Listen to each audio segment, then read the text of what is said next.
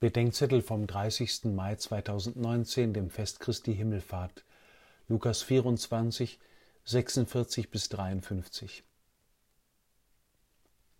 Wichtige Zeiten in unserem Leben sind oft Übergänge. Vom Mutterleib in die Welt, vom Liegen zum Gehen, vom Jungen zum Mann und so weiter bis hin zu jenem letzten Übergang, den Christen nicht Exitus, sondern Transitus nennen. Auch Gott offenbart sich in Übergängen und die feiert die Kirche.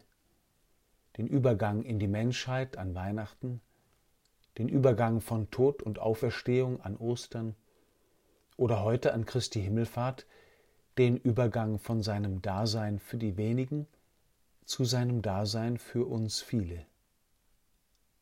Manchmal merken wir erst im Nachhinein, dass eine Krise ein Übergang ist. Daher sind Übergänge, zumal längere, schwer auszuhalten.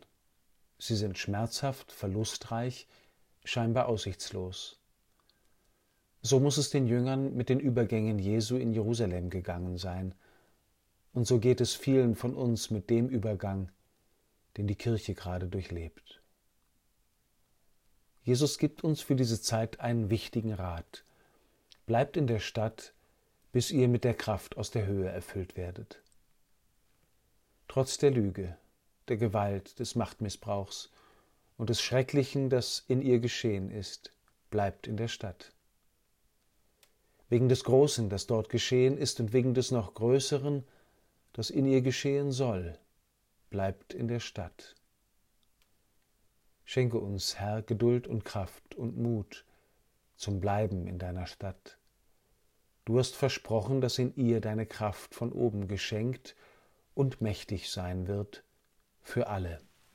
Amen.